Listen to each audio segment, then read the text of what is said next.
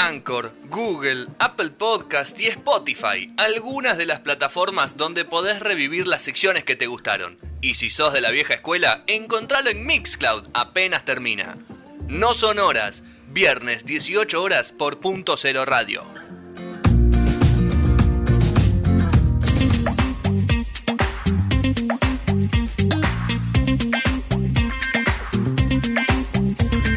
Tenemos toldo, Petro. Le contamos a la gente que hay un tollback muy lindo donde nos dice todas las maravillas el querido Manu Ceronero, pero Petro prefiere llamarlo toldo. ¿no? ¿Está muy bien? Sí, sí, me parece muy fácil. Es, es adaptado al castellano, le podemos decir. Claro, está bien. Es la adaptación como cuando elige dress code antes que tampoco entendió. Bueno, ahora te va con, con el tollback, ¿no? ¿Te gustó? el ¿Quién lo baja, no? ¿Te gustó? Leo Dress Code. Me sorpre- La verdad me sorprendiste, boludo. ¿Para, La para verdad bien o para mal? No, Para- para, bien. para bien, para pero usted no se pone en chomba, muchacho. No, no, el que haya dicho Dress Code. Ah, bueno. No que vos sos de chomba. Claro. Eso es peor y es otra cosa igual. Ya lo dijo Analia, ya dijo. Claro. No va. Bueno, último, no, puede ser el último, puede que no. Vamos a ver cómo fluye todo. Eh, llegó la hora de los deportes, llegó la hora del querido Federico Marqui aquí con nosotros. Buenas tardes, bienvenido. Bueno, muy buenas tardes. Gracias por la invitación nuevamente eh, y por el espacio. Hoy creo que, nos vamos a divertir. Hoy nos No, vamos a divertir mucho, sí, sí, sí. Ya estuvimos investigando De las desgracias, nos vamos a divertir de las desgracias ajenas, en cierta Sí, forma, sí, pero sí, bueno, sí. divertir al fin, siempre. Sí. Un poco de deportes aquí en No Sonoras. Eh, no está Fede, no está Fede, así que por eso dijimos hablar de, hablemos de básquet, ¿no? Claro, Dijimos, claro, ¿no? a partir claro. de eso. Y va- vamos a. La, se- la semana pasada, habla, va, la semana pasada, no, hace un mes más o menos, hablamos de fútbol americano, hablamos de béisbol, antes habíamos hablado de fútbol, vamos a hablar de básquet, entonces. Está eh, muy bien, vas tirando, de- vas cambiando y, los deportes. Y vamos de a uno, vamos, para todos y para todas. ¿De cuál, cuál pensás que no harías ni a palos? ¿Qué deporte pensás que no harías de acá a seis secciones, ponele? No, no, que, que no haga es muy fuerte. Yo no soy. A ver. Bueno, pero que eh, las próximas hice de béisbol, ya llegué a ser Ya de está, béisbol. Claro. El peor deporte. Y nadie se durmió, imagínate. El peor ya deporte. llegamos, llegamos a otro nivel.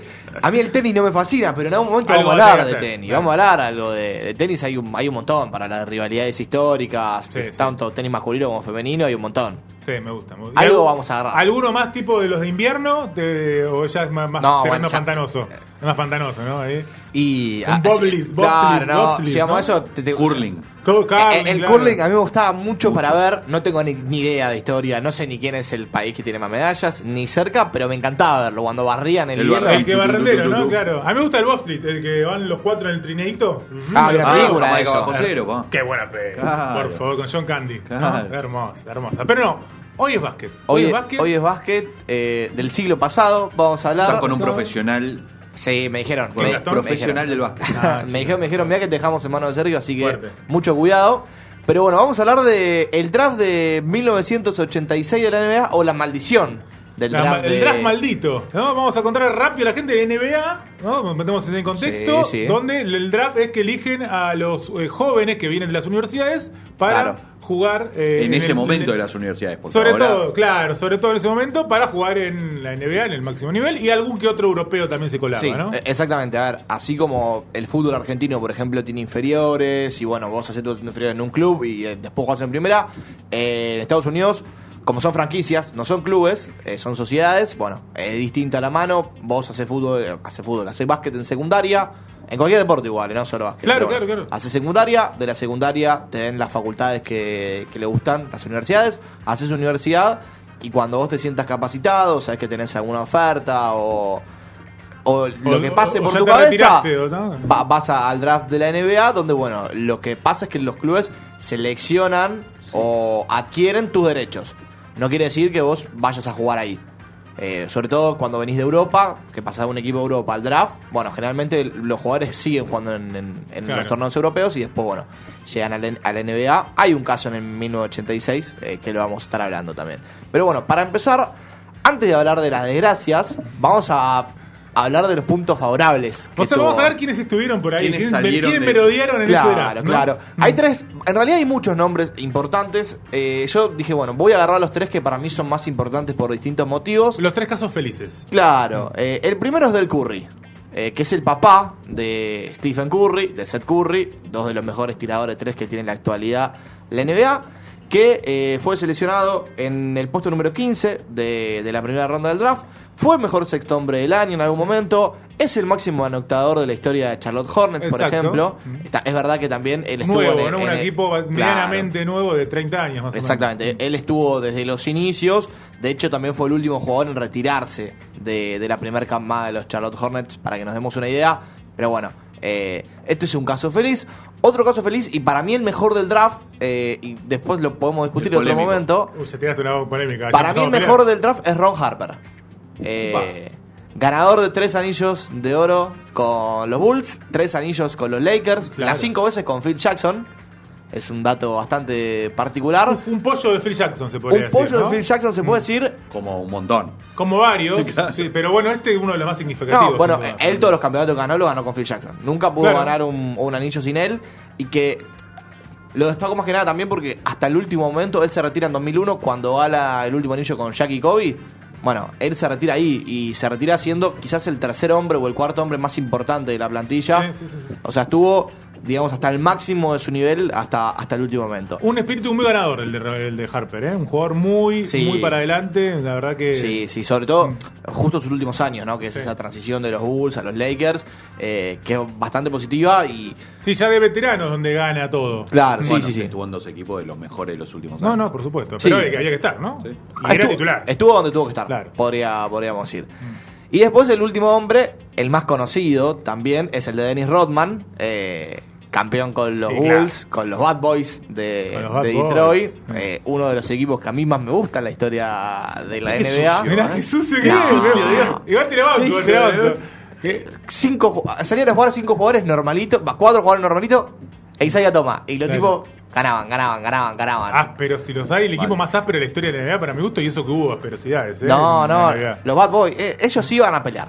Pero a partir, de, a partir de ellos, o sea, la- las, Claro. las reglas en la NBA Cambian fueron más rígidas, Exacto. ¿no? Recomiendo, recomiendo el documental de la Eh, sí, el 30, el 30 por 30. que es Fantástico, antológico. fantástico, fantástico. Pero bueno, ellos son. Dennis Rodman cambia la historia del básquet, podríamos decir, Sí, eh, claro. haciendo falta. Y con todo lo extra basquetbolístico que tuvo Norman, ¿no? O sea, toda, todo. Pamela Anderson. toda su cuestión. Eso No, como Carmen Electra. Carmen Electra, perdón, Madonna, ¿no? Ah. Pero eso es lo de menos con todas las electricidades. No, no. Una locura, ¿no? Y- y- y- para, para hablar un, un día entero de Dennis Rodman. De- deportivamente es increíble que fue seleccionado en el puesto, puesto número 27 de la segunda ronda del draft. O sea, Exactamente. entró de última. De 60 y rebote, pico. como le gusta. Claro, De 50 y rebote. pico, 58 creo que fue. Sí, ¿no? sí, entró de rebote y el tipo, bueno, se convirtió en uno de los mejores ala pivots de la historia, o bueno, o de los más conocidos por lo menos también por formar Y se, lo, parte. se lo podía ver como a la Bartola y era un jugador muy estudioso del, del deporte. Él se la pasaba estudiando los, los tiros de cada jugador que iba a enfrentar para ver dónde rebotaban las pelotas. Y por eso agarraba rebotes. No ¿Mejor, es que ¿Mejor rebotero de la historia? de la- Sí, sí, sin duda. Además, creo que no creo que ninguno haya hecho el estudio que él hacía de los contrarios para No, y, cuestión. y ten- y teniendo en cuenta que no es un tipo que medía 2 metros 20. No, no, No, llegaba a para 2 metros. no 1,98. llegaba a 1.98 Lo y, mismo que Sergio. y el tipo el tipo estaba donde tenía que estar. Eh, Eso es algo que, le- que para destacar. Y bueno, obviamente las ex- excentricidades y formar parte del Victory de, de los Bulls hace que sea el más conocido de, de este draft. Pero queremos sangre, ¿no? Queremos sangre. Contámelo. Igual Nada te tiro, hay un Mark Price que lo banco ahí también metido, ¿no? En el, en No, el- hay- en el draft. hay un par de jugadores buenos, pero que no ganaron tanto. Hay o mucho. nada. A ver, eh, no me acuerdo el nombre ahora, pero está el- hay un jugador que es el que más asistencias tiene en un partido. Eh, que también está en ese draft. Bueno, hay varios jugadores. Brad Dover tira el número uno, si no me Eh, equivoco. bueno, exactamente. Bueno, vamos a hablar de, Vamos a hablar. de Brad Doherty Sí. para, para arrancar. Puesto número uno del draft, eh, Cleveland Cavaliers lo selecciona.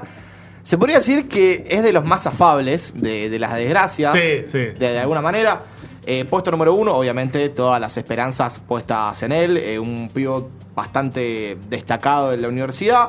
Tiene una primera temporada regular, eh, como muchos, ¿no? De los que las primeras temporadas generalmente los rookies Sí, se, es tienen, difícil se tienen que adaptar, ¿no? son Sí. pocos, ¿no? Los Luka Doncic y Jay Moran, que son los, Claro. las bestias LeBron, que sí, desde sí, el día uno eh, hacen la diferencia. Pero bueno, eh, las lesiones lo terminan atacando y a los 28 años le pone un punto final a su carrera. Muy joven. Muy Muy, joven. joven. teniendo en cuenta también que vos a la NBA no llegás a los 18 años. Claro, en ese momento. Ahora sí.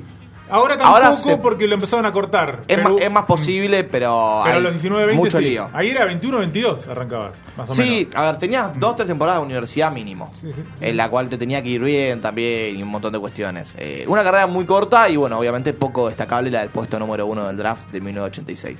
Puesto número dos, Ese sí que tuvo una larga carrera en el la historia, la historia más trágica de todas y De la historia de los drafts. Y para sí, ¿eh? de la historia del draft seguro, y para mucha gente es, es una de las, es la historia más trágica de la NBA, o bueno, compite mano a mano con, con algunas. Mm. Para mí es terrible, porque Sí. estamos hablando de Len Bias, Bias, Vayas. Bias. para pronunciarlo Sí. mejor, yo el inglés eh, Yo lo que me tampoco, cuesta. pero me acuerdo de eso. Eh, mucha NBA, mucho NFL, poco inglés. Eh, pero bueno, puesto número 2 del draft, eh, lo seleccionan los Celtics. Fue el rival número uno que tuvo Michael Jordan en la universidad. Mm. Eh, los Celtics obviamente lo querían porque era el jugador que iba a competir mano a mano con Michael Claro, Jordan. era que iba a jugar contra él y el que iba a continuar el legado de los, de los Celtics históricos. Exactamente. De los ver, 80. para ¿no? que se entienda, la década de los 80 es dominada totalmente por Lakers y por Celtics. Exacto. Hay uno que, bueno, se filtra ahí lo- los Pistons, como no Los nombramos. Y la época siguiente hay uno de los Pistons también que se filtran por ahí. Y después una época mi- dominada por los Bulls y por los Rockets. Mm. Más que nada por los Bulls, obviamente, Obvio. de Jordan. La idea de, de Bias era, bueno, que justamente sea el mano a mano de Michael Jordan. Lamentablemente, el día que, que lo seleccionan, eh, la noche esa sale a festejar, que es el puesto número 2, que pasa a ser profesional. Un par de copas de más, un par de líneas De co- cocaína. eh, que bueno, lo que termina haciendo que lamentablemente muera de una sobredosis No. Esa misma noche. esa misma noche. La noche Lo del draftean, al día siguiente se muere. Sí. O sea, el, el día Murió está- feliz, ¿no? está Sí, la no, obvio, está- la está en el to- con la lo más alto de todo. Claro, el día anterior está en la tele con la gorrita, con, el, con eh, ¿cómo se llama? Con Damien Stern, ¿no? En ese momento, Stern, ahí claro. sacándose la foto y al otro día. Va, no, esa misma noche. Esa misma noche, esa misma noche, a ver, él se va a acostar y muere, No cuando, se levanta. muere cuando se va a acostar. Le podemos decir la madrugada, porque Claro, imagino que no madrugada. era de hecho muy- fue en la madrugada. temprano, fue en la madrugada. Documentalazo también de 30 por 30 para ver del Envayas. Recomendadísimo y muy, pero muy crudo. También para recomendar, ¿eh? No, y a ver, lo que tenía y lo particular de la historia era que él se iba a presentar en el draft de 1985. Por ahí si se presentaba en el 1985 no le pasaba nada porque no estaba maldito el draft. Y hoy estaríamos hablando Claro, de otra yo- historia claro, de la. ¿Por qué estamos Número hablando de Michael Jordan. Draft maldito. Claro, pero eh, los Celtics no tenían una posición muy alta en el draft. Le dice, mira, ¿por qué no, no te extendés un año en la universidad y el año que viene te podemos seleccionar nosotros y venís a competir? Porque te van a seleccionar de algún equipo medio... Medio lo- pelo, los- claro. los Cavaliers o los Golden State que en ese momento no, no tenían poder y no vas a poder hacer nada. Listo, perfecto. Voy con me quedo un año más y, y voy con ustedes. Bueno, no, no, lamentablemente no salió bien la jugada. Muy duro, muy duro. El número 3 del draft es Chris Washburn. Eh, Estamos hablando de los tres primeros, es increíble lo que está pasando. Sí, ¿no? sí, sí. Esta, esta- historia es terrible y es lo, lo que cierra el, el trío de los de arriba que Mm. no les fue muy bien, que digamos. Eh, seleccionado puesto número 3 por Golden State Warriors, hoy una de las franquicias más importantes de la NBA. En ese momento, eh, un, ¿En una ese momento ya era Golden State o San Francisco no, Warriors? No, no, Golden en, State. en ese momento era Golden State ya. Ya en el 86 era Golden State. En la universidad, para que se entienda, lo habían acusado de robo, falsificar notas y no ir a las clases. A pesar de eso, por el potencial que tenía deportivamente, los Golden State dijeron, vamos a traerlo, porque la verdad que el tipo es un fenómeno con la pelota. Necesitamos algo. No, no, no nos importa mucho lo que hace. Bueno, en 1988, directo a una clínica de rehabilitación por drogas. Sí. De una. 1989 lo transfieren a Atlanta, dio tres veces consecutivas de doping positivo de nuevo, obviamente afuera, lo terminan echando, pasa un, po- un par de años por la vida, eh, se queda sin casa, homeless, como se le dice en, en Houston, termina en cana después por un par de delitos relacionados a, a la droga. Y ahora, bueno, está libre, eh, ayuda a exjugadores de la NBA que están más o menos en la misma institución, está en un par de escuelas de básquet, pero bueno, la Se situación... encaminó un poco, digamos. Eh, el- la cárcel lo encaminó, podríamos decir, pero deportivamente el Ah, número nunca 3 del draft demostró, digamos. no, no fue lo mejor Igual se la que- jugaron, que pasó. ¿no? O sea, se la- Golden State se la jugó. Eh, pleno. Gol- eh. Golden en State sabía, sabía lo que se metía. Sí, sabía sí. lo que se metía. Sí. Eh, ya era una persona rebelde, le podríamos decir. Bueno, Y nunca pude demostrar nada. no, no, su- su- a ver, eh, jugó obviamente, pero promediaba puntos básicos, 6 puntos, 7 puntos, no, nunca llegó a tener 30 puntos por partido Claro, y no, salir de joda todo el fin de semana. Claro. No, no le iba muy bien. Puesto número 6, acá po- podemos saltear un par por lo menos. Pero seguimos en el top 10. Seguimos en el top 10, seguimos en el top 10, puesto número 6 para William Bedford, que jugó 6 temporadas en la NBA, eh, en tres equipos distintos. No es algo normal en la NBA que todo el tiempo te estén transfiriendo. No, por algo es. Eh. Sobre todo en esos tiempos. Ahora es un poco más móvil, movible la sí, cuestión. ahora mucha gente libre, Sí, mucha gente en esos tiempos no era tan En ese momento la idea siempre de jugar era mantenerse Mm. siempre, digamos, en, en la misma franquicia. Bueno, se termina yendo. Ganó un anillo igual con Detroit, eh, Es verdad. con los Pistons. Uno más que Charles. Eh, podríamos decir, tiene uno más que Stockton y que Malone. Lo- el máximo anotador y el máximo asistencias. Pero un rol completamente secundario, ¿no? Eh, completaba la plantilla porque, bueno, tenía que tener cierta cantidad de jugadores. No consiguió nada. Y después también para el broche de oro estuvo 10 años presos por tráfico de marihuana. Tranqui. ¿Cómo, ¿Cómo corría la falopa? más de- tiempo preso que. Claro. ¿Cómo Pero- corría la falopa en la universidad, no? En esos tiempos. A mí lo que lo- lo- yo lo, lo que pienso es, hermano, o sea, estás jugando a la NBA, tu rol secundario te está haciendo ganar mucha guita, por lo menos tráfico de otra cosa. El marihuana no creo que esté ganando mucha más guita que la NBA. La Qué vivencia. duro, qué duro. No, no, pero no, experiencia, no, completamente sin sentido. Pasamos al puesto número 7, seguimos en la primera ronda, claramente. Es tremendo porque estamos hablando de que en otro DAS pueden haber, de esos 10 pueden haber 5 que son estrellas de la NBA. Sí. En este caso estamos hablando de 5 que son Ahora, casos. para, para que se entienda, en la mayoría de los drafts, los 10 primeros no es que los 10 que salen son los 10 cracks. No, pero puede haber 5 que sé que llegaron Dos o tres se destacan, por Claro. lo menos. O son 6 puntos. No estamos destacando 6 puntos. No hay 6 puntos acá. No, no estamos destacando problemas. Por No. eso, por eso. Bueno, eh, Ron- Roy Tarpley, Tarpley, puesto número 7. Dos primeras temporadas muy buenas. Eh, se lo veía como el encaminado. La prensa ya decía que había como salteado la maldición. Obviamente ya en ese momento se hablaba de, mal- de la maldición. La prensa decía, bueno, este muchacho pudo evitar la maldición del draft, pero no. No, para nada. Destino final, ¿eh? No, Sí, no, sí, destino sí, final sí, 100%. Sí. en 1989, doping positivo, el primero. eh, lo arrestan después también por, por manejar con unas copas de más. ¿Estamos bien? No se rompió nada, perfecto. En 1989, do- doping positivo, lo arrestan por manejar en estado de ebriedad. Tuvo un par de problemas con lesiones. En 1991, otro doping positivo más. Para alegría del mundo.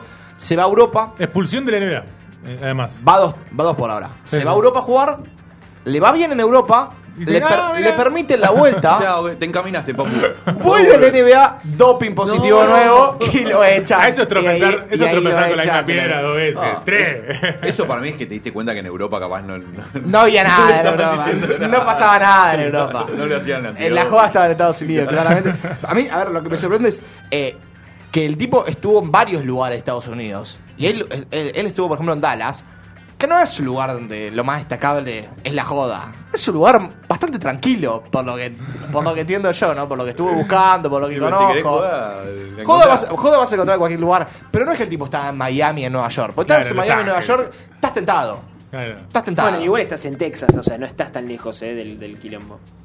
No, Se puede pero- tomar un, no, un, Sí, un- micrito un y va. autito. No, algo, algo vas a agarrar, algo vas a agarrar. Un auto no, porque no nombró ese auto justamente porque eh, vamos a hablar ahora Sí. del caso para mí más trágico. Es más trágico que la historia del número 2. Estamos hablando de Dreisen Petrovic. Seleccionado en un puesto muy alto de. de John Tarpley draft. falleció, le contamos a la gente también. Otro que falleció encima. Sí, ¿eh? sí, O sí, sea, bueno. falleció, creo. si No me equivoco, él fue el que falleció. eh, no, es otro que No, no. Roger fallece, pero ya por causas naturales, Sí. o- obviamente el cuerpo. Natural. Claro, le- el cuerpo le- no se aguantó porque no, falleció a, a lo joven. ¿no? Claro, pero, pero el cuerpo ya. no es que sobre Estaba dos jugado, y nada. estaba Ya jugado. el cuerpo estaba jugado, no, no respondía al 100%. Pero bueno, eh, Dreisen Petrovic es uno de los mejores jugadores extranjeros de la historia de la NBA, o por lo menos así se lo cataloga. Fue seleccionado por Portland, eh, por Portland Trail Blazers en el puesto número 60, ahí en el límite. Él en Portland no tenía mucho No. tiempo y pide el traspaso, medio que se pelea, le dicen, bueno, te vamos a dar el traspaso. Lo llevan, se va a New Jersey Nets. En ese momento era New Jersey, no era Brooklyn. Mm. Y empieza a tener tiempo de juego y empieza a promediar altos puntos. Venía A de, romper ve- todo. Venía de promediar 7 y 4 puntos eh, en sus primeras dos temporadas, pasa a promediar 20 y 22 puntos. Ah, está bien. Y a coronarse como uno de los mejores tiradores de la NBA, ¿no? También. Bueno, de hecho, cuando, cuando va a los Nets, él usaba la 44, se pone la 3 y dice, me pongo la 3 para demostrar lo bueno que soy tirando de, de 3. Sobrado. Capo. Un tipazo, un tipazo, no, no le importó nada. Pero lamentablemente la historia de Petrovic no es muy buena. En el verano de 1993, eh, después de los playoffs, pierde con Cleveland Cavaliers. Eh, se va a Polonia a jugar con su selección, con la selección croata. No tenía contrato en ese momento porque ya se le había vencido con, con los Nets. Después, más adelante, se supo que, que la franquicia tenía preparado un contrato que iba a ser el más alto de la NBA. Solamente lo iba eh, a superar Michael Jordan. Obviamente, el mejor jugador de la historia de, de la NBA y del momento. Pero iba a ser el segundo mejor pago de, de la NBA. Pero bueno, cuando está en Polonia, termina su gira con la selección croata y decide ir a Alemania porque él tenía un amigo de la familia. Decide ir a Alemania en auto, arranca el camino de Polonia a Alemania, manejaba a la novia, él iba sin cinturón, iba durmiendo, choca el auto con el camión y muere en, en el momento. Él es el único que muere, iba una amiga más También, sí. eh, y la novia, las dos eh, se salvan, pero bueno, él muere en el momento una, como- una conmoción total, obviamente. eh, los Nets retiran el número 3, eh, entran en el Salón de la Fama después en 2002. Pero bueno, eh, lamentablemente falleció. Iba encaminado a ser uno de los mejores jugadores de la NBA Sí, de la duda, historia directamente. duda, sí. Eh, no, no solamente del momento, sino de la historia y por qué no el mejor extranjero. Mm. A mí, solamente superado. Hoy día, hoy día, así todo, con su corta carrera, lamentablemente, es considerado uno de los mejores extranjeros de la historia de la NBA. Sí, superado seguramente por Nowitzki. Sí, sí, por los 3-4 esos de siempre, ¿no? Steve Nash, eh, si Lo- querés decía Manu, ¿no? Si no querés, no. Pero bueno. Ah, pues lo podemos nombrar porque no, pero bueno. Si querés lo puedes nombrar, ¿eh? Claro, claro, normal. Si que sin le quiere el nombre, el que no quiere, no. No seas tibio, no seas tibio. Estos son los casos más importantes. Ahora, de primera ronda también nos quedan. Nombrar. Johnny Dawkins, John Williams, Kenny Walker y Mark Allary, que todos tuvieron problemas con lesiones, que nunca se pudieron instalar en la NBA por, por distintas lesiones. Y el que, para mí, el que peor la hizo y que la maldición, esto se lo lleva a la maldición alguna hora, Brad Sellers, lo selecciona a los Chicago Bulls. Estás, en- estás destinado. En el lugar en el que estás en el estar. momento Claro, es ahí, indicado. porque por más que no juegues, vas a llevarte viendo un al mejor. par de anillos, estás al lado de Michael, Rodman, Pippen, todo. Se peleó con Michael en un Está entrenamiento. loco, está loco. Lo fletaron de los Bulls, claramente. Pasó en un par de equipos y lo- directamente se fue a la NBA, Boludo. se fue a jugar a Europa. No tuvo problema con lesiones, pero se peleó con el- la única persona que no se tenía que pelear.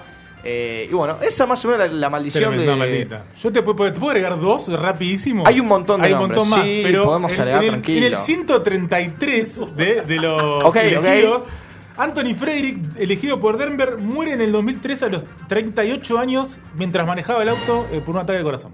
Ok. Por dar un ejemplo. Y en el puesto 77, Gran Gondresic, también problema de drogas y también fallece. Bueno, Así ahora- que todo ahora mal. hay que ¿eh? esperar, porque por ahí.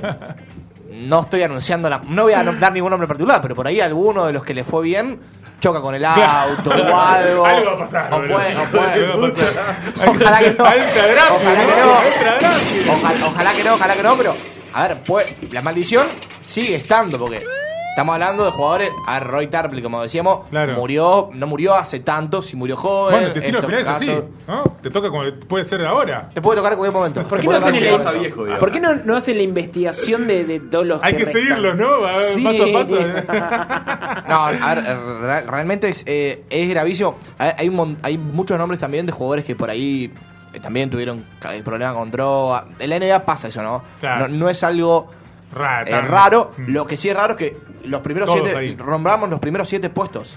Porque está- todos tuvieron algún problema. No, no, de- no los destacamos por eso. El único que no destacamos, que no, que no destacamos para mal, es Ron Harper, que fue el puesto número 5.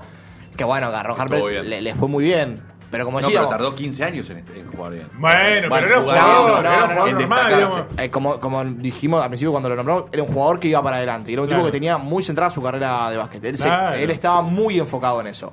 Él no, no, no estaba con. con- La historia lo ayudó, digamos.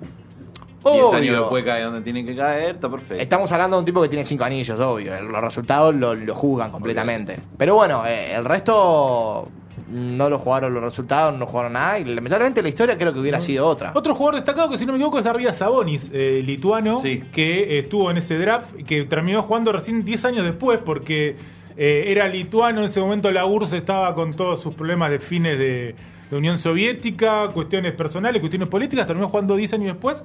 Y después de Pablo Prigioni, es el segundo jugador más viejo, en, más veterano en debutar en la NBA. Pará, y ahora no Y la juega el hijo. toda, ¿no? Ahora juega el hijo, el buenísimo. Juega bien, ¿eh? El hijo Juega buenísimo. bien. No, a Petrovic es un dato que no, no nombré. Él eh, llegó tres años después del draft. Claro, también. Con esto que decías vos del- de, los de europeos, Claro, él, generalmente. él- él lo seleccionan, tiene los derechos, pero él, él juega en Real Madrid. La verdad, Portland lo termina llevando porque le faltaba un hueco. Y dijeron, uy, tenemos un derecho colgado, vamos a traer a este muchacho. Bueno, a seguir de cerca, busquen si quieren, busquen en las redes, en, en- perdón, en Google, Para donde quieran, de- metan draft NBA 86 y vean a ver quién viene el Necroprode, ¿no? para ¿Quién le toca? alguno, ¿eh? A ver. Y... ¿Te la jugás con alguno? No, no, No, estamos no, mal, no. ¿no? Si querés te lo digo afuera, afuera del aire te lo puedo decir. Afuera te lo puedo decir. candidato, un Sí, candidato. a- candidatos ahí, candidatos ahí siempre. Fue, gracias, en serio, No, un placer no, no. acá charlar un poco de básquet, divertirnos un rato. Eh, vamos a hacer esto, porque tenemos tiempo para un bloque final, así que vamos a escuchar un poco de música. Ahora viene el que, el que elegí yo, ¿no? Porque si vos podías elegir, Gastón, si podía elegir también Petro, ¿por qué no yo también elegir una canción? Así que vamos a escuchar Josefina Vera con cuándo y cerramos con cinco minutitos de, de jodita acá De en. Sonora. Claro, ya que no está el jefe, jodemos nosotros un rato. Así que escuchamos y volvemos hasta las 8 aquí en No Sonoras. Quédate tranquilo, Fe, no te vamos a sacar nada de tiempo.